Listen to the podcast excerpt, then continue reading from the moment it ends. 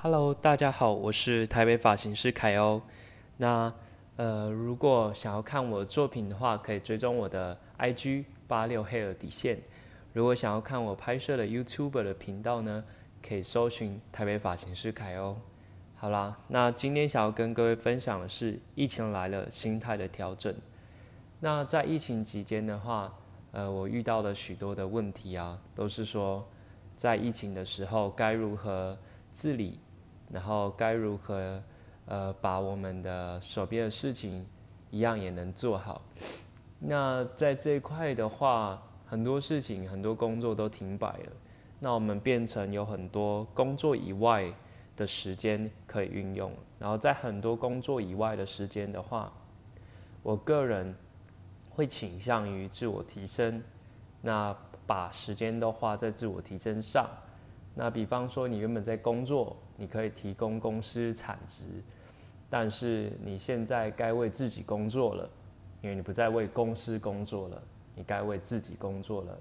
那像我的话，就是以看书，然后搭配做笔记的方式，把我看到的东西都用笔记本写起来。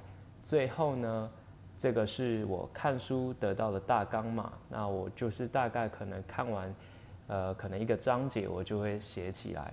然后把这个章节呢转化成行动，我就会在那个章节的笔记下面写下 to do，呃，该如何做。那我写下该如何做的时候呢，我就会去思考说，哎，那它这一页的内容我该如何套用在生活中？OK，可能许许多多的事情在现在没有办法做，但是疫情后你可以把它实现，它甚至可以让你。在原本忙碌的生活中，又找回了规律。因为在忙碌的过程中，我们很难自我提升，因为每天都在做一样的事情。我的话就是在做一样的发型。OK，那相信我自我提升之后呢，也可以帮助到各位。那或许像我现在录 Podcast，就是因为我有多余的时间，那我想要把更多、更多我现在的想法。能传递出去，因为我相信可以帮助到更多的人。那呃，身为发型师在疫情期间有受到什么影响呢？现在基本上都没有什么客人，而且我们就预约的时候才会接客，所以基本上店内是非常空的。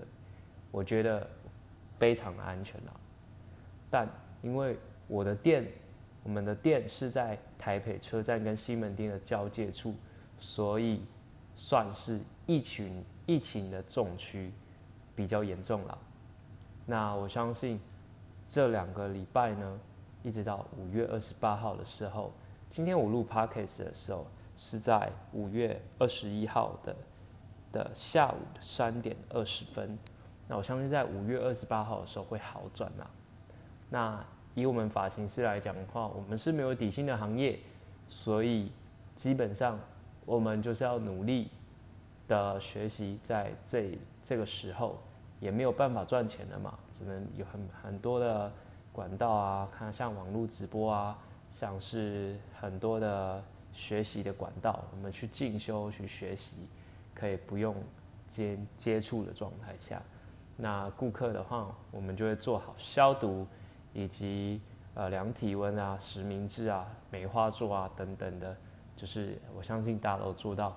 我相信未来的沙龙，如果没有做好防疫的话，一定不会有客人。因为疫情，我相信就算好转也也会持续一大段时间。因为大家看到严重性，在全台甚至是全世界。OK，好了，那今天的分享到这边结束。我是台北发型师 KO。喜欢的可以帮我按下订阅跟五星评论，下方留下任何的留言，我会在下一次的 podcast 的开头来回复你们。好，谢谢，拜拜。